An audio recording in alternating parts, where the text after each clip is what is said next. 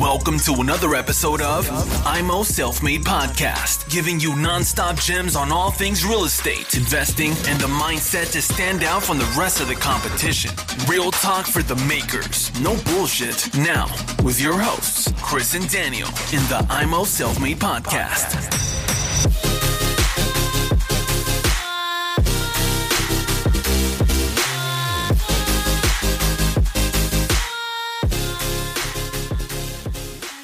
Herzlich willkommen zu Immo Selfmade und zum nächsten Teil mit dem Robert. Wir sind stehen geblieben. Es ging um das Thema Zwangsversteigerung, wie das damals alles abgelaufen ist, wie den Leuten Bargeld in die Hand gedrückt worden ist, dass sie Kaffee trinken gehen und man konkurrenzlos weiter Wohnung um Wohnung kaufen konnte.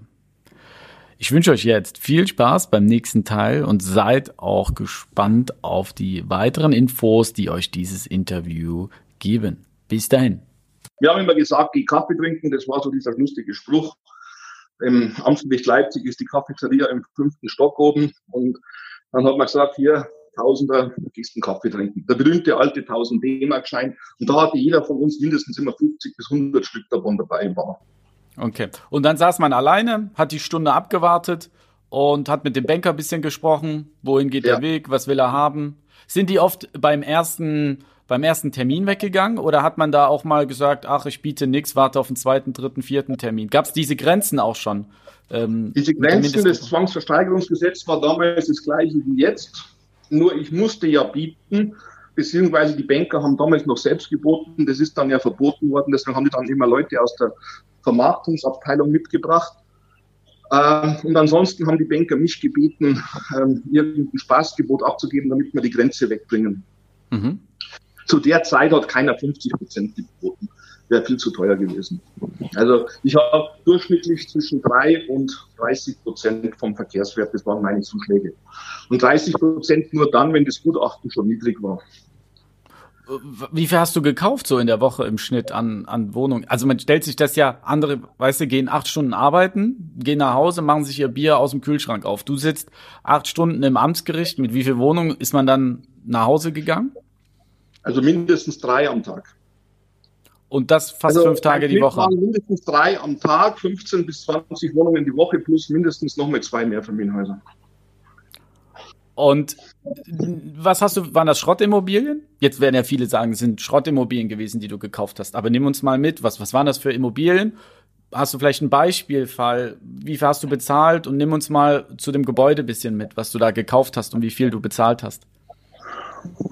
Ja gut, äh, ich habe überwiegend Neubau gekauft. Also wenn ich Neubau sage, dann ist das 90er Jahre Bau ähm, in den berühmten Wohnanlagen. Es gab verschiedene Bauträger, die ich ja alle kannte. Ich kannte ja jede Wohnanlage und wusste, welche Wohnanlage ich mich einkaufe. Also ich habe da so ähm, meine speziellen Wohnanlagen. Ähm, ja, ähm, ich kannte die Bauträger und von den Bauträgern, ähm, wo ich wusste, die gute Qualität abliefern, weil ich kannte ja logischerweise äh, durch das, dass ich ja seit 90er Jahren da bin oder war, auch welche Baufirmen vor Ort waren. Man, hat sich ja, man kannte sich ja untereinander von Bauträger zu Bauträger und war ja oft bei den anderen auf der Baustelle und hat sich's angeschaut. Oftmals waren es ja die gleichen Handwerker, die gearbeitet haben. Ähm, also der Schnitt war, ich würde mal sagen, zwischen 350 und 500 D-Mark pro Quadratmeter für die besten Wohnanlagen in Leipzig, Neubau. Ähm, und für die schlechteren 150 D-Mark, was dann 150 Euro geworden sind. Äh, Aber so im Schnitt ähm, habe ich eine Leipziger Wohnung ähm, in Bülitz-Ehrenberg, Neubau. Da hatte ich sehr viel gekauft. Da hatte ich, da waren auch noch Bauträgerrestanten von Bauabschnitten. Da habe ich mal zwei Bauabschnitte komplett gekauft mit fast 200 Wohnungen. Ähm, die habe ich gekauft für 500 meistens so um die 500 Euro den Quadratmeter. Die sind heute wert, Minimum Bülitz-Ehrenberg, Neustadt Mitte, also ich würde mal sagen, irgendwo zwischen 1300 und 1700 Euro äh, Minimum. Obwohl es also, da auch viele gibt, die viel, viel, viel mehr Geld ausgeben, ja, weil in ihren Städten Düsseldorf, Köln, München sind die Preise so teuer, wenn ich manchmal sehe, was Leute da kaufen, da sind die teilweise schon bei 2000 Euro im Quadratmeter, wo du vor nicht allzu langer Zeit, muss man sagen, 500 Euro bezahlt hast. Ja, äh, das war schon, das war schon das Beste. Die normale Ware, die wir dann verkauft haben, die wir dann an die Vertriebe gegeben haben. Wir haben dann ja auch angefangen zum Handeln, weil nur so konnte ich den Turbo Booster zünden. Ich habe ja auch gekauft, um zu verkaufen. Das war ja meine EK-Generierungsmaschine. Nochmal im Unterschied zu früher, also heute mussten wir früher Zinsen bezahlen. Ich hatte für die Kontokorrentlinie 9,75 Prozent Zinsen. Das war schon die Superkondition. Angefangen haben wir mit 12,75. Ähm, das normale Darlehen war bei 7 Prozent. Das hatte ich dann runter auf 5,5. Darf man nicht vergessen. Ähm, und wir mussten immer Eigenkapital. Ich habe angefangen mit 50 Prozent Eigenkapital. Die Refinanzierung war 50 Prozent vom Zuschlagspreis, weil die Banken wollen ja den Zuschlagspreis sehen. Und das ist dann das Hinterswertprinzip. Gab es damals ja schon. Da gab es den gerichtlichen Verkehrswert und dann gab es den Zuschlagspreis, den Zuschlagsbeschluss. Und ich bekam die ersten zwei Jahre 50 Prozent vom Zuschlagspreis finanziert. Dann bekam ich, dann wurde es auf 60 erhöht, dann auf 80 und dann war ich bei 90. Da habe ich aber vier, fünf Jahre gebraucht und das mit Stückzahlen. So. Und dieses Eigenkapital für die 50 Prozent oder 40 Prozent Kaufpreis plus die Nebenkosten plus die Sanierung musste ich EK legen und das EK musste irgendwo herkommen. Und das kam aus dem Immobilienhandel, aus dem Verkauf. Und da habe ich alles, was nicht zu meinem Core-Kernbestand gezählt hat, Core-Kernbestand, heute würden die sagen, die Cashflow-Jünger, das ist für mich mein Vermietungsbestand, so haben wir das definiert. Das war nur Neubau 90er Jahre. Was anderes habe ich gar nicht im Bestand gehabt. Mhm. Nur das Beste. Und da ausgewählte Wohnanlagen, die besten Wohnanlagen und nur Neubau. Alles andere habe ich verkauft. Mhm. Schrott. Über den Vertrieb hast du nicht selbst gemacht, weil du warst ja im Gericht, hast ersteigert und hast dann die. Ich hatte gar keine Zeit und außerdem kann ich es nicht. Ich kann, mhm. ich bin kein, kein Opener, ich kann nicht mit den Leuten reden. Ähm, mhm. Nur wenn einer Interesse hat, dann kann ich den dann dazu motivieren, dass er zum Notar geht und ich äh, gehe dann zum Notar und begleite und wickle den Kaufvertrag ab, mache die Finanzierung, wenn er es braucht oder mache sie selber. Ähm, das kann ich, aber ich kann nicht auf Leute zugehen und die ansprechen. Habe ich dann Vertriebe und Partner. So ist es. Okay, also hast du, ein, wie du sagst, ein System gehabt. Du ersteigerst, gibst es an deinen Vertrieb, der Vertrieb verkauft, der generiert dadurch wieder Eigenkapital. Mit dem Eigenkapital konntest du die Banken auch glücklich machen und immer wieder weiterkaufen. Und ohne diesen Verkauf hättest du dies, diesen Aufbau niemals haben können, ja? Ja, gut, Aufbau schon, wenn ich sage, ich will fünf oder zehn Wohnungen kaufen, aber nicht, wenn ich sage, ich will mal schnell 500 oder 5000 Wohnungen kaufen. Mhm. Okay. Und haben wir ja vorhin schon gehört, aus meiner Denkweise der Nullerjahre und der 90er Jahre. Ähm, das hat sich dann natürlich wieder in die Erinnerung gerufen, dass man natürlich mit 100 Millionen auf dem Konto besser lebt als mit fünf Wohnungen. Okay. Und wie viele Jahre hast du dann ersteigert? Von, nehmen wir die Jahre von bis mit, damit die Leute eine Vorstellung bekommen.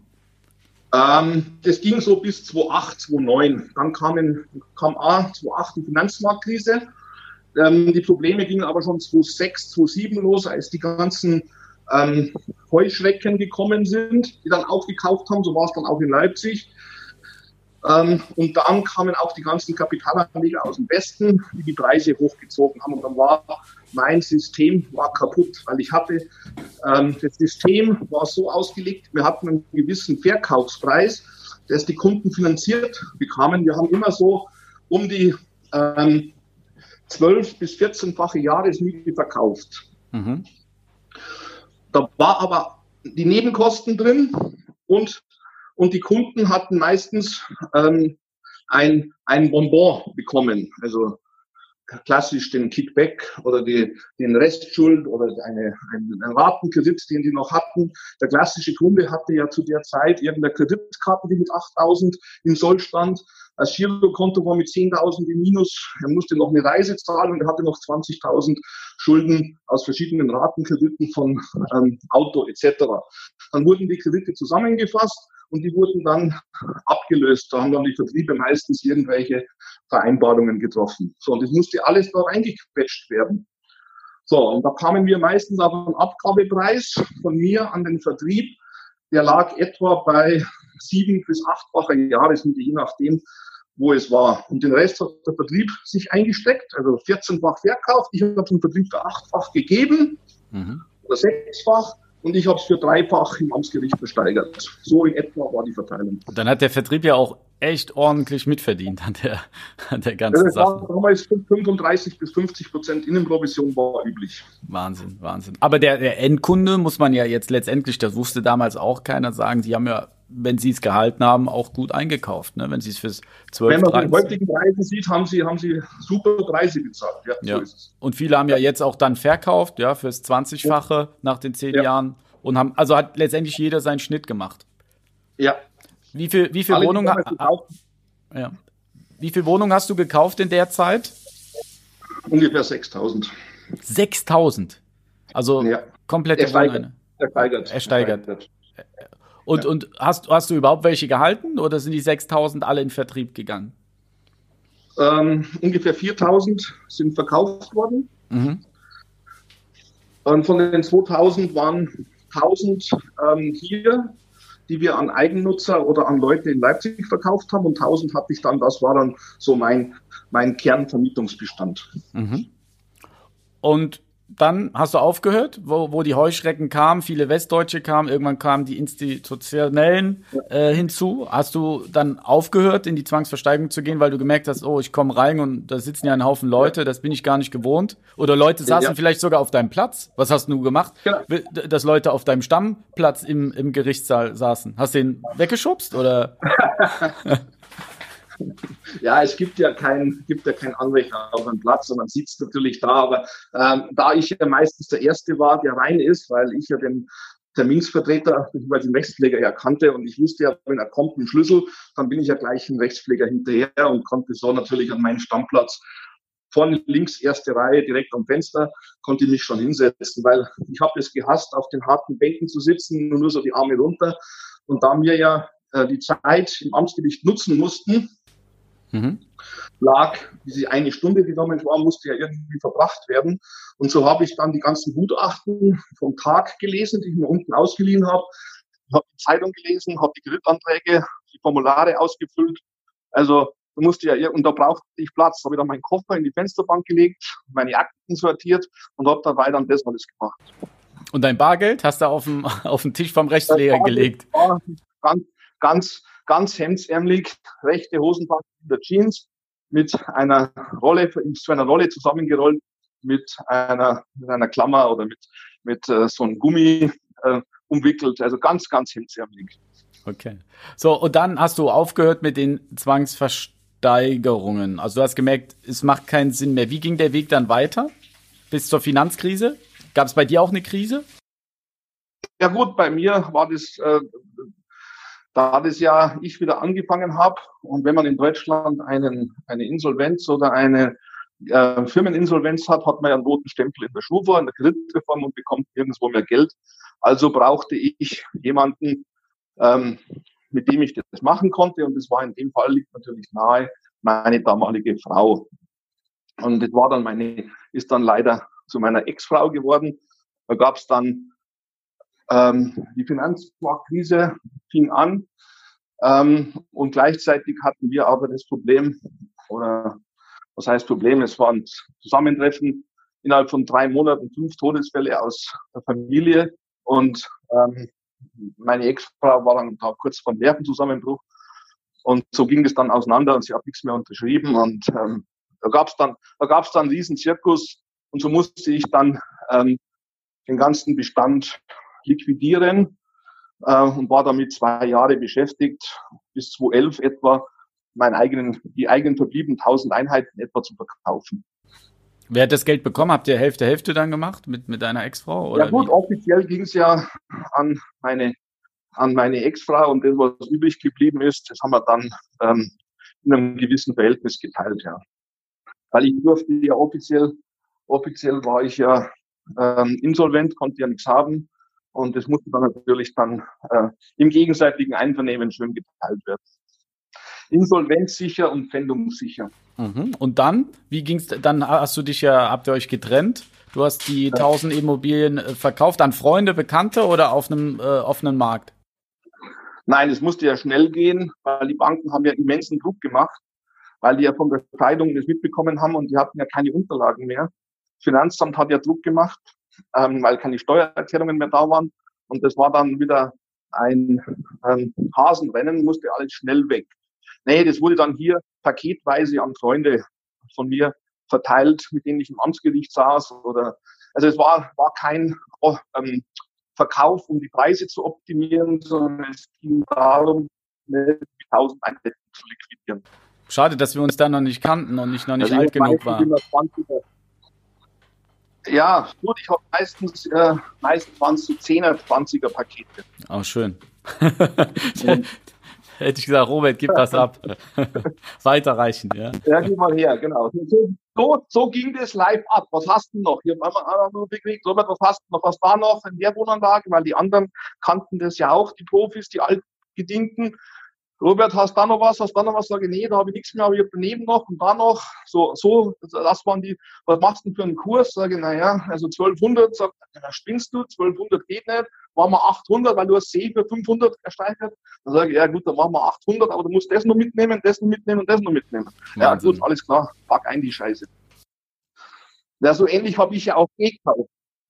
Und, und wie bist du dann wieder, wieder, dann hast du ja keine Einheiten mehr gehabt und wie ging es dann weiter? Ja gut, dann kamen ein paar Freunde auf die Idee, ähm, das auch aufzuziehen. Die, hatten von mir 50 Einheiten gekauft und kamen dann auf die Idee, ähm, dieses Geschäftsmodell, was ich in den Nullerjahren betrieben habe, fortzusetzen und dass die quasi anstelle meiner Frau treten oder Ex-Frau dann zu dem Zeitpunkt schon. Ähm, und äh, dann haben wir dann zu dritt die Objekte wieder gekauft. Wobei hier haben wir Systemänderung vorgenommen. Wir haben dann, da sind wir dann schon ein bisschen arrogant geworden, ähm, haben wir keine Eigentumswohnungen mehr gekauft, sondern haben nur noch Mehrfamilienhäuser gekauft. Auf den ZVs weiterhin? Auf den ZVs, ja. Nach der Finanzkrise, welches Jahr, von welchem Jahr sprechen wir da ungefähr? Äh, jetzt sind wir 2010, äh, 2011 etwa. 2010, also 2011, ja. Noch nicht so lange her. Ja, und, und dann war es aber doch schon teurer, oder? Die Objekte zu der Zeit. Ja, etwas teurer. Also es war nicht mehr so schön. Äh, also anstatt dreifach, vierfach, fünffache Jahresmiete haben wir heute halt achtfache oder sechsfache bezahlt. Wahnsinn. Für Mehrfamilienhäuser, die heute, wo du in Leipzig quasi kaum noch was unter dem 20-fachen bekommst. Ja, also in Leipzig haben wir zehnfach bezahlt.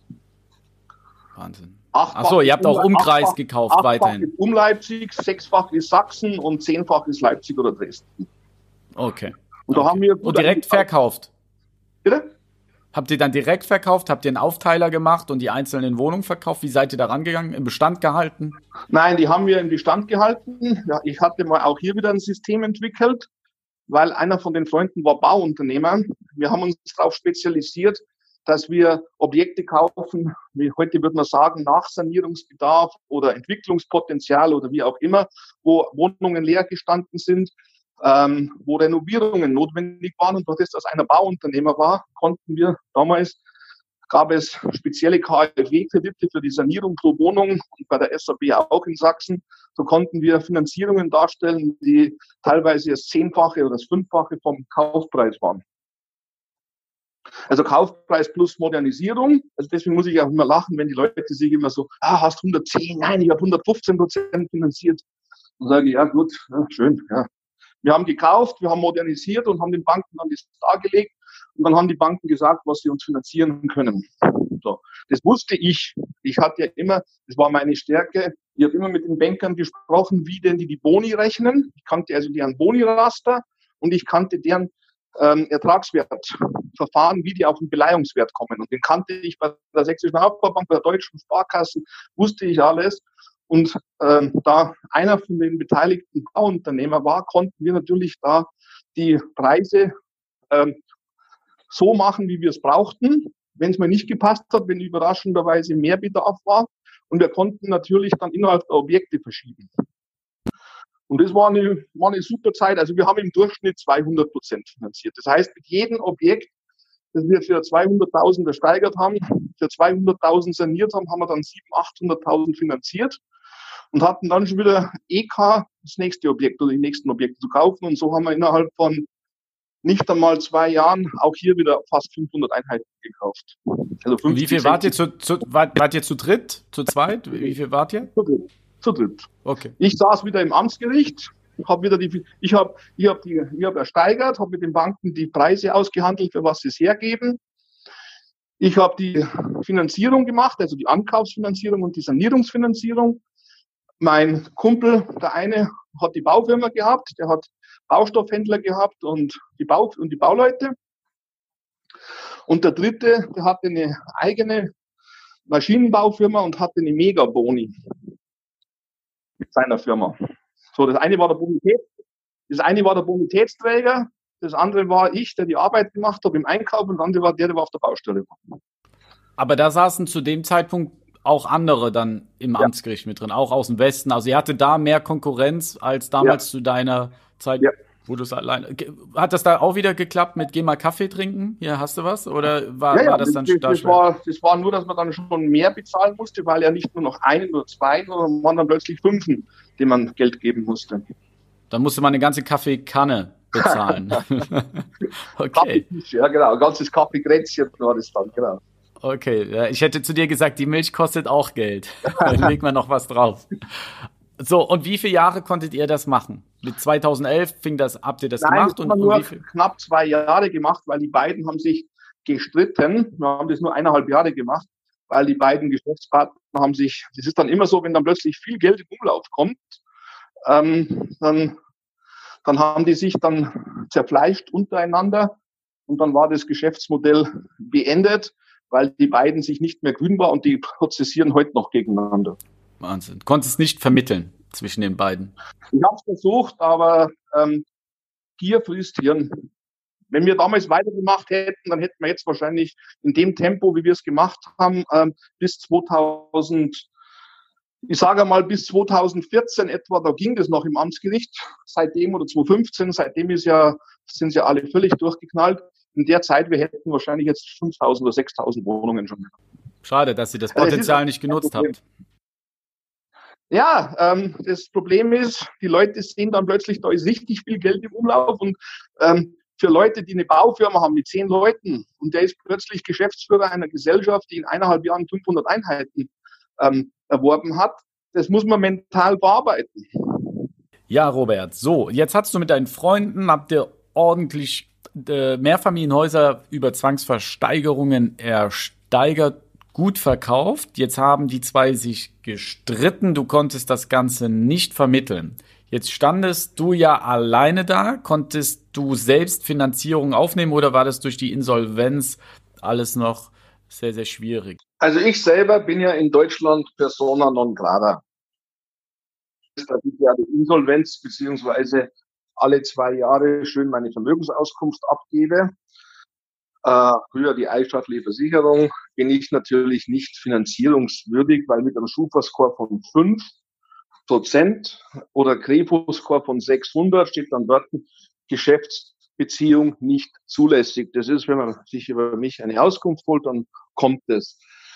Äh, deswegen kann ich natürlich selbst keine Kredite aufnehmen und ähm, mache immer mit anderen zusammen irgendwas oder so. Jetzt war das mit den Freunden weg und ich war eigentlich relativ enttäuscht und dann auch ähm, das mit der Scheidung und so. Das war für mich ja so zum Ablenken und jetzt war das weg und da musste ich mich anderweitig beschäftigen und habe dann das mit äh, Sport gemacht. Und so exzessiv, wie ich das mit Immobilien gemacht habe, habe ich dann exzessiv das mit äh, Sport gemacht, also mit Walking, Gehen, Wandern oder Radfahren und bin dann jeden Tag so meine 30, 40 Kilometer gewalkt und dann noch 100 bis 150 Kilometer Fahrrad gefahren, je nachdem, wie es gepasst hat. Kennst du eigentlich auch Halbgas oder gibt es bei dir immer nur Nein, Vollgas? Nein, entweder ganz oder gar nicht. Take it or leave it. Und da hast du Sport, Sport, äh, ja, und für was hast du gelebt für die Beratertätigkeit für Freunde? Weil du hast ja eine Menge erlebt und konntest das ja auch weitergeben, ja? Ja, genau. Also es sind immer wieder äh, viele Freunde zu mir gekommen, ähm, die damals ging das ja los mit dem Kaufen und ähm, die kannten mich ja alle aus dem Amtsgericht oder von, von den Bankversteigerungen oder anderen. Und äh, ich hatte immer wieder Leute, die wollten irgendwas machen, irgendwas bauen oder irgendwas verkaufen oder irgendein Konzept machen. Und so habe ich für die dann immer geholfen, so äh, nebenbei. Das hat mir gereicht. Also hat dann ja auch, man hat dann auch gemerkt, dass Geld nicht alles ist und ich nicht 300.000 im Monat brauche und nicht acht Autos brauche und nicht einen Ferrari fahren muss. Ähm, sondern man kann auch normal leben. Und ich habe da erst einmal gelernt, mit wie wenig Geld man eigentlich leben kann. Und ich habe dann festgestellt, dass man auch mit 3000 Euro im Monat ganz gut leben kann. Mhm. Ähm, so, und das hat mir ja gereicht. Also die hatten immer, irgendwas war immer bei den ganzen Leuten. Und wenn es nur eine lapidare Sache war, dass die mit der Bank, mit der Finanzierung ein Problem hatten, bei einem, der hat ein Haus gekauft für 260.000, hat 250.000 davon finanziert und die Bank hat nicht ausgezahlt und da hat er zwei Tage vor Fälligkeit mich aufgeregt angerufen, ähm, was man denn machen muss. Ich habe dann mit dem Banker fünf Minuten telefoniert. Das waren zwei Formulare. Wir sind hingefahren. In fünf Minuten war der Fall erledigt. Und ich habe von ihm 2000 Euro gekriegt. So, das mhm. war ein Spaßgeschäft am Rande. Das war für mich am Montagvormittag und da war dann schon wieder ähm, äh, der halbe Monat finanziert. So, und sowas gab es ständig. Irgendwas war immer.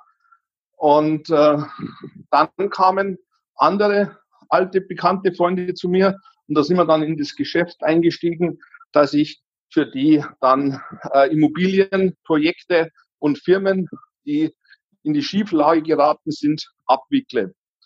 Und äh, das habe ich gemacht von 2014 dann bis, bis jetzt eigentlich. Wickle ich immer so nebenbei ein, zwei, drei Firmen ab und schaue, dass ich irgendwie Vergleiche raushole, Abfindungsvergleiche, dass ich für die Bauträger irgendwelche Verzichte bekomme, Gewährleistungsansprüche verzichte oder Schadenersatzansprüche weg, wegfertige. Also irgendwas gibt's da immer zu tun und das habe ich die ganzen Jahre gemacht und ähm, seit 2015 habe ich eine neue Freundin, mit der ich zusammenlebe und da habe ich angefangen, so ein bisschen als Spaß äh, paar Immobilien zu kaufen. Aus dem bisschen Spaß von 2015 bis jetzt ist dann auch wieder so nebenbei, so ganz entspannt in der jetzigen Zeit, sind da auch über 100 Einheiten geworden. Und äh, da haben wir jetzt auch ein bisschen was verkauft. Seit letztem Jahr verkaufe ich ja wieder und haben jetzt so auf knapp 60 Einheiten runtergefahren. Habe jetzt ein paar Objekte, die ich ähm, ähm, entwickle äh, und dann eventuell baue und saniere. Und da sind wir gerade eben dran. Und äh, aber, wie bist du, aber nicht über Zwangsversteigerung, ne? Bist du an die Objekte, an die 100 Stück rangekommen? Nein, äh, ich war ein paar Mal im Amtsgericht. Da bin ich ja gleich gar nicht reinkommen, weil die stehen ja in Dreierreihen vor der Tür, dass du gar nicht aufbringst, weil die geht nach innen auf. Du, musst erst einmal zehn Leute wegschieben. So geht. Ähm, also das ist unglaublich. Wenn man im Amtsgericht Leipzig reingeht, da sind zwischen 50 und 200 Leute da. Und die bieten also das Doppelte bis Dreifache vom Verkehrswert ist eigentlich Standard. Und ähm, ja, da muss ich dann nicht mitbieten. Das ist für mich dann sinnfrei. Und äh, ich habe halt ein paar Makler, über die ich kaufe. Ich habe äh, ein paar Leute, die schnelles Geschäft haben wollen. Ähm, und, und so kaufe ich heute halt die Objekte. Aber wie gesagt, das meiste ist eigentlich so aus meinen, aus meinen alten Beziehungen raus, Makler und äh, ähm, ähm, Eigentümer aus äh, institutioneller Seite, die irgendwas loshaben wollen. Aber da sieht man auch, wie wichtig trotzdem, du hast viel Scheiße erlebt, aber du hast dir ein Netzwerk aufgebaut. Manche sind gekommen, manche sind gegangen. Aber das ist das unglaublich Wichtige, ein Netzwerk zu haben gerade auf so einem ja. schwierigen Markt wie jetzt, keine Zwangsversteigerungsmöglichkeiten. Im Internet ist auch viel zu teure Sachen sind drin. Und da geht halt viel über Netzwerk und Vertrauen auch, ne? Dass die Leute dir vertrauen, sagen, ja, wenn ich dem das anbiete und er sagt, ich kaufe, dass dann auch abgewickelt wird, das Ganze, ja. Ich kaufe ja am Telefon. Also du kennst ja die Straßenzüge. Wer so lange in Leipzig ist, der weiß genau, wo welches Objekt ist. Ne? Du brauchst im Prinzip ja, das gar nicht anschauen. Ne? da und da sagt er, was es kostet und ich sag was auf, nee, kaufe ich oder kaufe ich nicht. Und wenn ich kaufe, welchen Preis. Ja. Es wird am Telefon in einem fünf Minuten Gespräch ist das geklärt. Und das ist dann der Not, und das wissen die Leute, die mich heute seit 30 Jahren kennen, das ist der notarielle Kaufvertrag. Die brauchen gar keinen Kauf, wir bräuchten gar nicht zum Notar gehen. Das ist für uns nur eine Formalvorschrift. Wenn ich am Telefon sage, ich kaufe für den Preis, dann kaufe ich auch. Das war ja auch in den 90er Jahren, Nuller Jahren so. wenn der Banker mich angerufen hat, ähm, er hat da was zum Versteigern, das und das, da wurde der Preis im Vorfeld festgelegt und das habe ich dann im Amtsgericht auch geboten. Auch wenn ich alleine war. Wenn ich zugesagt habe, ich kaufe die Butze für einen 20er, dann habe ich 20.000 geboten. Punkt. Ja, und das, das merken die Leute sich. Ja, genau, so ist es. Und jetzt hast du die 60 Einheiten, die äh, behältst du im Bestand. Das sind, sind das sehr Cashflow-starke Objekte, die du da im Bestand hast, oder sind das Liebhaberstücke oder in guten Lagen? Was, was, was generieren diese 60 Einheiten? Gemischt, gemischt. gemischt. Ähm, also ich würde mal sagen, die Hälfte ist etwa Cashflow stark. Ähm, ja, habe ich gekauft für zehnfache, habe ich gekauft für vierfache. Also das letzte Mehrfamilienhaus, das ich gekauft habe, das ist in Flöha bei Chemnitz, habe ich für vierfache Istmiete gekauft. Im August 2019. Also auch das geht noch. Aber off-Market. Ja, halb. Also der Makler, der den Auftrag bekommen hat von dem Eigentümer, der es unbedingt loshaben wollte, da, weiß ich heute noch, stand ich, es war Sommer, schweineheiß, 35 Grad, ich stand gerade am Tanken, hat die Tapster in der Hand, rollt das Telefon, ist der Makler dran, erzählt er mal, dass er das Mehrfamilienhaus in Flöher hat, sagt, er will 100 Scheine für das Ding haben, sagt, dass das ist so, so, so. Hm, ich kurz überlegt, 680 Quadratmeter Wohnfläche. Dann sage ich, nee, nee, Mario, 80 nicht. Wir machen äh, 100 nicht, wir machen 80. Du kriegst 7,14. Nee, wir machen 80 plus 10. 80er, 80er äh, Kaufpreis und die Provision machen wir 10.000 glatt, also 80 plus 10. Und ähm, dann geht das Ding über die Bühne. So. Dann hat der Mario aufgelegt, der Makler, hat mich nach zehn Minuten angerufen und gesagt, ja, hat dem Eigentümer gesprochen, alles klar, macht er mit, brauchst gar nicht einstellen, zack, bumm, Fall erledigt, zack, bummi. Und äh, in Leipzig, hast du von den 60 Einheiten auch welche in Leipzig oder ist das? Ja, in Leipzig, wobei ich mehr in Dresden habe momentan. Ich habe mich mehr auf Dresden spezialisiert in den letzten Jahren. Leipzig habe ich auch einiges, aber da habe ich das meiste eigentlich verkauft. Mhm. Auch Weil durch das, den reißen, Boom. das reißen die Wahnsinnigen mir aus den Händen. Also ich habe Objekte in Leipzig gekauft, die habe ich teilweise, es ging mir in Markleberg so, die Frage jetzt kommt, was es ist. Es ist Neubau, 90er Jahre wieder, mein Steckenpferd in Markleberg am Kosbudener See. Es ist äh, top sanierter Altbau in Lindenau am Lindenauer Hafen. Es ist in Plagwitz am Karl-Heine-Kanal die habe ich teilweise für 800 Euro bekommen, ganz offiziell über Makler. Die waren sogar im Internet. Ähm, aber natürlich nur 10 Minuten, weil dann poppt bei mir mein Finder auf und dann rufe ich an und dann sage, komm in die Scheiße raus. Das ist jetzt gekauft, blind, jetzt. Und arbeitest du oft, dass du dem Makler sagst, komm, ich hau dir was drauf, auf die Provision, nimm's raus äh, oder bietest gar nicht anderen äh, an? Nein, es reicht, es reicht, wenn ich sage, ich kauf's. Weil die sind froh, wenn ich, weil wenn die wissen, wenn ich kaufe, ich bin Barzahler, ich kaufe sofort Bar an. Ah, okay. Ich habe die letzten, letzten eineinhalb Jahre keine Finanzierung mehr. Ich kann innerhalb von zwei Stunden beim Notar sein. Okay, okay. Ähm, du hast 60 Einheiten, die, die lässt du jetzt auch erstmal in deinem Bestand. Wie geht's jetzt für, für ja. dich, gerade aufgrund der aktuellen Lage mit der Corona-Krise, die viele über, überschattet hat? Wie stellst du dich auf? Meine geplanten Bauvorhaben, sind drei Stück. Von den 60 sind 15, 15 Einheiten, die ich weiterentwickeln will, beziehungsweise komplett umbauen, habe ich erst einmal ähm, aufs Eis gelegt, mache erst einmal ziehen Kopf ein, warte erst mal ab, wie, wie sich die Sache entwickelt ähm, und mache Dienst nach Vorschrift. Wir machen die Planung weiter, wir stellen die Bauanträge, äh, wir holen die Baugenehmigung. Also das ganze Verfahren, was man mit einem relativ schmalen Taler durchziehen kann, ohne große Cash-Abflüsse. Meine Cash-Cows, die mir teilweise 150 bis 200 Euro pro Wohnung an Cash-Überschuss bringen, laufen weiter. Die ganzen Objekte, äh, meine Entwicklungsobjekte sind alle bar angekauft, die werden nicht refinanziert. Man muss ja eins dazu sagen, von den 60 Einheiten sind ja 20 lastenfrei. Äh, ich könnte natürlich sofort refinanzieren, aber das mache ich nicht. Ähm, also alle, alle Objekte werden erst einmal, wo Bauen ist, wo Entwicklung ist, Die Baumaßnahmen sind gestoppt, nur das Notwendigste. Und ähm, Kreditaufnahmen momentan auch gestoppt. Ich habe mit den Bankern telefoniert, die haben momentan äh, ganz andere Probleme. Die kriegen am Tag 100 Anrufe von verzweifelten Unternehmern, die irgendein Liquiddarlehen, Hilfe, Zuschuss, KfW, SAB, was weiß ich was, Scheißendreck, Fördermittel, ähm, Bundesdarlehen haben wollen. Und die Banker haben zu mir gesagt, also es muss einer schon jetzt die 19er Bilanz vorlegen, damit er im oberen Stapel ist. Wenn einer das nicht hat, dann wird er sowieso gar nicht angenommen erst einmal. Also die haben so viel zu tun mit diesen ähm, Liquiditätshilfedingen. Ähm, eine normale Finanzierung ist momentan für den Firmenkundenbereich nicht möglich. Bei den Privatkunden, die mal eine Wohnung kaufen oder zwei oder fünf Wohnungen, da mag das vielleicht noch gehen über die Plattformen, dass da den einen oder anderen noch gibt, aber das ist ja nicht mein Business. Wir sind ja im Firmenkundenbereich angesiedelt und die haben momentan ganz andere Probleme. Also Verständlicherweise, ne? Ja, genau. Also Finanzierung erst einmal alles äh, hinten angestellt.